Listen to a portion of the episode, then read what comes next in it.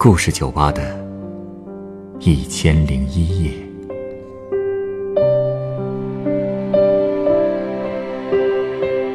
本节目由北京人民广播电台故事广播与凤凰网有故事的人频道联合制作。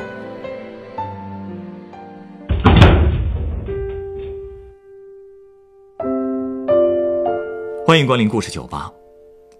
校园欺凌或许在很多人的生活中并不常见，但是对于少数被欺凌的孩子来说，这却会成为影响他们一生的噩梦。今天来到酒吧的这位客人，在童年时期曾经被严重的欺负过。当时他是怎么做的？长大以后，他又是怎么看待那段回忆的呢？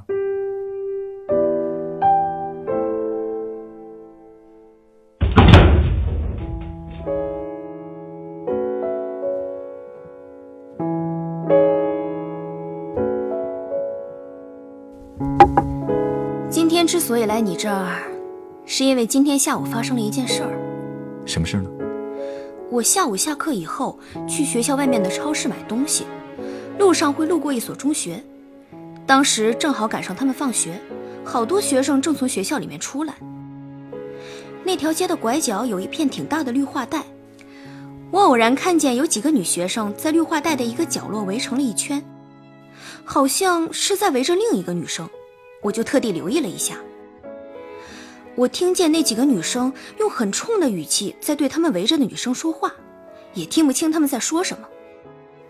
但有个女生的嗓子很尖，她吼了一句，我听清了，她说：“你自己打还是等着我们动手？”然后我就隐约看到被围着的女生抬起手就开始打自己的脸。啊，这，他们这是明显是欺负人，这是。对啊，我赶紧跑过去。问他们在干什么，他们一看来人了，就都散了。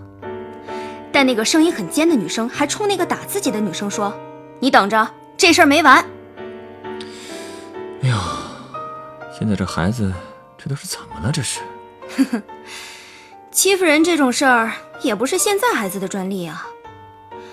我看打自己的那个女生还站在原地哭，我就问她到底是怎么回事儿。一开始她只是摇头，什么都不说，我就安慰他说：“你告诉姐姐，姐姐替你保密好吗？”他这才简单的跟我说了几句。他说：“那几个欺负他的女生是他的同班同学，他自己呢性格比较内向，学习做事又笨手笨脚的，所以总是被同学们笑话，他也就习惯了。今天的事情是因为他们班的班长跟他多说了几句话而已。”多说几句话又怎么了呀？因为那个班长是很受女生欢迎的男生，有好几个女生都喜欢他呢。可一看到班长竟然和这个女生聊那么欢，他们就嫉妒了。其实啊，那个班长只是按老师的要求去帮助学习差的同学，讲完题之后就随口多聊了几句，那些女生就受不了了。所以放学之后，那几个人就把这个女生叫了出来，骂她是不要脸的小贱货。还让她自己扇自己的脸，这都什么人呢？哎，现在这样，以后还了得呀？你没带那个女生去找他们班主任评评理吗？我当然想带她去啊，可是她死活都不同意。她说，如果告诉了老师，老师不管还好；要是管了，那些女生一定会变本加厉的报复的。所以，索性大事化小，她以后会小心的。她怎么不明白呀？这不是小心不小心的事儿啊！如果老师不惩罚那些学生，他们更会无法无天的。哼，你觉得一个孩子能想那么长远吗？你可能不了解，但我特别理解。被欺负的人最大的愿望，只不过就是不再被欺负。至于惩罚什么的，根本就是想都不敢想的事儿。这种心情，我也感同身受过。你是说，你也被欺负过？是啊，否则你以为我为什么会对围在那边的孩子那么敏感啊？其实啊，被欺负过的人可能都被锻炼出警觉性了吧？哎，你说这种事的时候，还能这么开心？嗨，都过去了，而且不开心也是活，开心也是活，还不如开心一点。哼，说的对。不过你这么活泼的性格，怎么也会被欺负呀？因为我小时候可不是这样的呀。我小时候其实性格挺懦弱的，而且也不合群，真是做不到和班里的同学一起打打闹闹。所以刚上小学的时候，有一段时间我也是被孤立的，而且受了委屈之后，我也和今天遇到的小姑娘一样，不敢说，都是憋在心里。可能也是因为看到我好欺负吧，所以也就有人开始欺负我了。欺负你的也是你们班同学？那倒不是，我就叫他文文吧。他比我大两岁，虽然不在一个年级。但他住的离我家很近，所以欺负人的话也算是近水楼台吧。这个也能叫近水楼台啊？反正很方便的下手就是了。嗯，其实我也忘了第一次被他欺负是因为什么了，只是被欺负的过程后来总是会想起来，所以现在还记得特别清楚。当时我应该是刚上小学。文文有一天把我叫出去玩，我想都没想就出去了，然后特别突然，我也忘了他是在命令我还是用开玩笑的语气跟我说的了。反正他就是让我把裤子给脱了啊，一直脱到小腿那里，然后就在我的小腿中间横放了一根木棍儿。我到现在还记得那条裤子，黑色的，薄薄的。他到底想干什么呀？我也不明白这是在干什么呀。反正他说什么，我就都照做了。事后再琢磨这事儿，才意识到，这可能是被欺负了吧？因为当时不是在家里，也不是在院子里，而是在大街上。他让你在大街上脱裤子？是啊，而且放完木棍之后，他还让我跟着他走，还说不许把棍子碰掉。那你就乖乖的走了？对啊。为了不弄掉木棍儿，我走得颤颤巍巍的。我还记得当时文文的眼神是那种透着一股子嘲讽和开玩笑的劲儿，但也有点凶。所以我当时只是觉得害怕，却根本没觉得这件事有多羞耻。哎，这有什么害怕的呀？嗯，其实我也不知道到底是在怕什么，但现在再回想起来，还是想不明白。我当时就是不敢反抗，所以后来他就做的更过分了。他还做什么了？后来我们走了一段之后，文文就从地上捡起了一些已经腐烂的树叶，然后又捡了一块干牛粪，把树叶裹在外面，让我吃掉它。什么？你别开玩笑了！我当然知道那个不能吃啊，所以我特别害怕，眼泪唰的就下来了。我想找人帮帮我。可我也不知道该找谁。其实那里离家很近，也就百十米的距离。可我也不知道怎么着，就是不敢去找妈妈，连腿都迈不开了，好像连回家的力气都没有了。当时文文就一直瞪着我，她那双眼睛我到现在还记得，眼白很多，上面还有一些斑斑点点的棕色。所以我现在对眼睛里带棕色的人。还挺抗拒的，他就一直那么瞪着我，最后我还是把那块牛粪给吃了。啊，你，哎呀，这这这怎么能吃啊？这个，我都忘了什么味儿了。吃完之后，文文还对我说：“这件事儿不要告诉你爸妈。”那你就真没告诉他们是吗？嗯，一句都没说。所以就像你刚才说的那样。他之后就更无法无天了。有一次，我们一起玩过家家的时候，他让我躺在一块石板上，放了一块砖头在我肚子上。那块砖头特别特别沉，我被压得喘不过气来。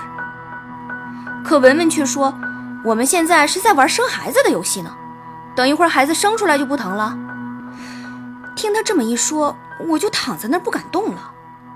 之后，他又在杂物堆里刨出了一个带针头的针管，拿起来就要给我扎针。啊，这，这要针扎的话，也太危险了。是啊，所以我就跟他说，我们玩这个的时候都把针头去掉，你能不能把这个也去掉啊？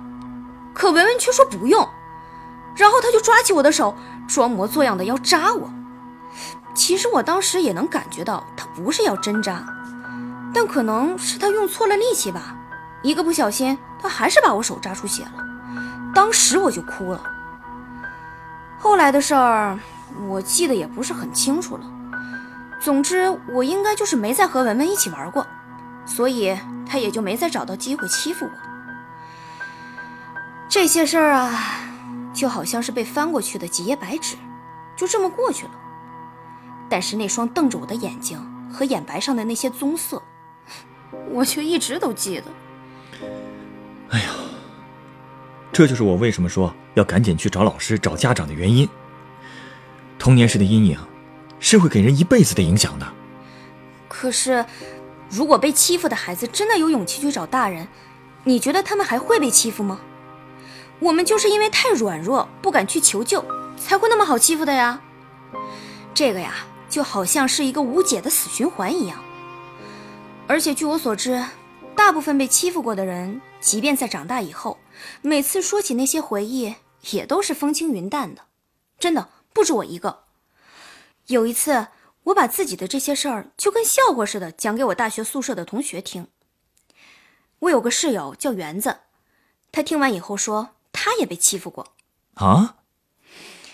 园子其实和我挺像的，表面上都很强势，但其实内心还是挺脆弱的，而且和我一样，也特别喜欢跟别人说自己过去的那点事儿。他当时是怎么被欺负的？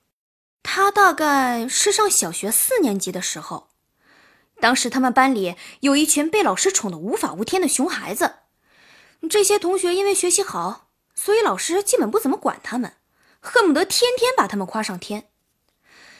园子说，他印象中那些女生每天都穿着很干净漂亮的衣服，每天都接受着大家的各种崇拜和羡慕的目光，整天就是在班里打打闹闹，都成了班上的小霸王了。其实啊，园子描述的情况我特别能理解。唉，可能全天下的老师。都是这样的吧，他们不可能做到对所有的学生都公平。对于那些会说话、爱回答问题的好学生，老师肯定都是偏心的；可对于那些内向的、开窍晚的孩子，肯定不会得到什么优待。其实老师们肯定不知道，这种偏心眼儿会被很多所谓的差生记在心里的。孩子啊，其实特别敏感，越不受重视的孩子。肯定越希望得到关注，但很多老师和家长却意识不到，或者说意识到了也没精力管。是啊，你想，一个班里有那么多孩子，老师也是人，自然会对自己喜欢的学生更上心。更何况园子他们班的学生特别多，当时有八十个人，班里的小霸王大概有十几个。小孩子嘛，都喜欢拉帮结派的，学习好的一派，小混混们一派。喜欢穿漂亮衣服的女生们又是一派，所以像园子那种学习不好、穿的又土里土气、胆子还小的穷学生来说，自然就成了受欺负的对象喽。唉，可能是因为他被欺负的时候太多了，所以好多事情也想不起来了。但还有几件事儿他一直都没忘，比方说有一次啊，全班同学都在吃零食。有几个小霸王就让园子把嘴里的零食吐出来，然后还在全班同学面前造谣说他尿裤子了，或者是趁老师不在的时候诬陷他迟到，然后把他拉到讲台上让他蹲马步，还用小木棍打他，美其名曰叫做规范他蹲马步的姿势。这还不算，他们还在原子这两只手上啊挂了两个水桶。哎，我真的不明白了，他就任由他们这么摆布？就从来没想过要反抗吗？我之前不是跟你分析过了吗？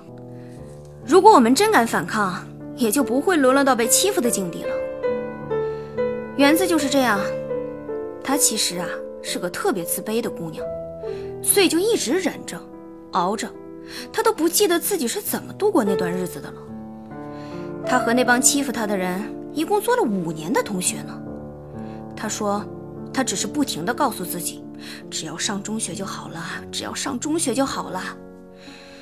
可能他就是这么熬过来的吧。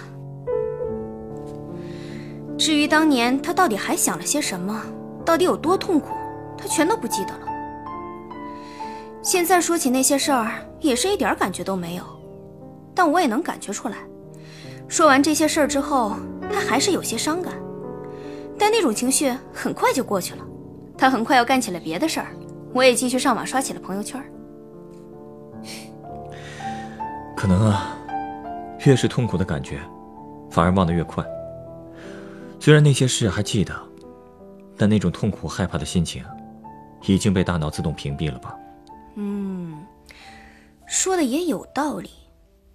其实挺奇怪的，我和园子虽然小时候都被人欺负过，但我俩却是寝室里最开朗的两个人，还自称老司机，也会肆无忌惮的看帅哥，而且很喜欢帮助别人。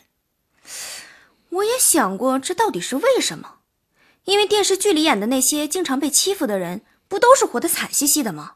比方说，女主角小时候被人欺负，然后性格变得很内向，害怕一些东西再次出现在自己面前什么的。可我和园子怎么就这么想得开呢？那你们后来想明白原因了吗？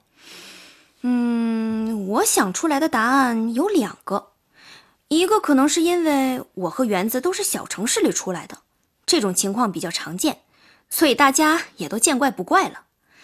还有一个原因嘛，可能是因为我俩的心理承受能力比较强吧，记性又差，心大，就什么都好说啦。但是，但是，还是希望这样的事儿越来越少啊。所以今天下午我看到那个小姑娘死活不同意去找老师，我就跟她说，姐姐也被人欺负过，所以姐姐理解你为什么不想去找老师。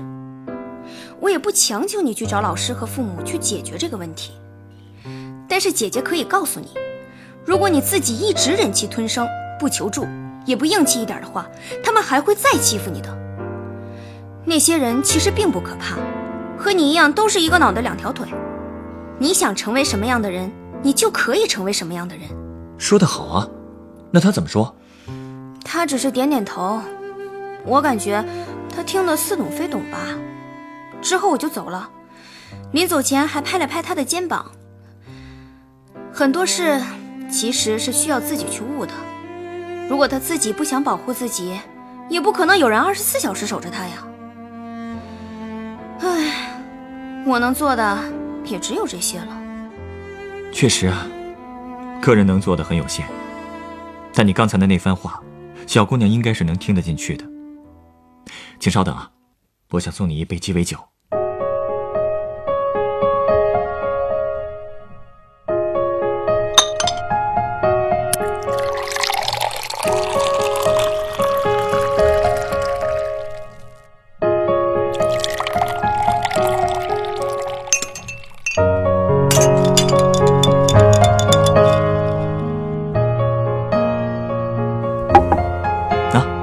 这是你的鸡尾酒，哇，这酒的颜色白的都有点透明了。这是什么酒啊？还挺好看的。它是由干式金酒和白薄荷酒调成的，叫“隐形的翅膀”。我是听了你对那个小姑娘说的话之后想到这杯酒的。你说的对，如果一个人自己不想反抗，不敢反抗，那么谁都没办法帮助他。而被欺负的人之所以不敢说话，恐怕还是因为自卑心理在作祟吧。所以我也是想通过这杯隐形的翅膀，告诉那些正在被欺负的孩子们，其实每个人都有让自己高飞的翅膀。有的人的翅膀或许比较显眼，这让他们很自信，甚至变得很自负，但是不能成为他们欺负别人的理由。就算自己的翅膀并不显眼，但一样可以飞起来，与其他人平起平坐。只有相信这一点，才有可能摆脱被欺负的境地。是啊，隐形的翅膀也是翅膀，而且仔细想想，翅膀竟然是隐形的，多酷啊！我看见每天的夕阳也会有变化，我知道我一直有双隐形的翅膀，带我飞，给我希望。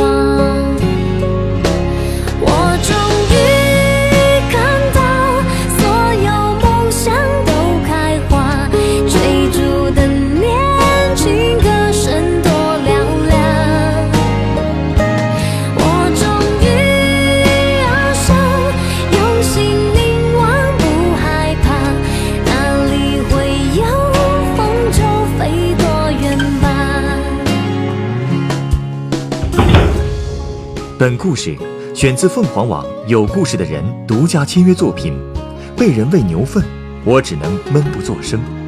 原作青山，改编制作陈寒，演播周湘宁、陈光，录音严乔峰。人人都有故事，欢迎搜索微信公众号“有故事的人”，写出你的故事，分享别人的故事。下一个夜晚，欢迎继续来到故事酒吧，倾听人生故事。美丽的太阳，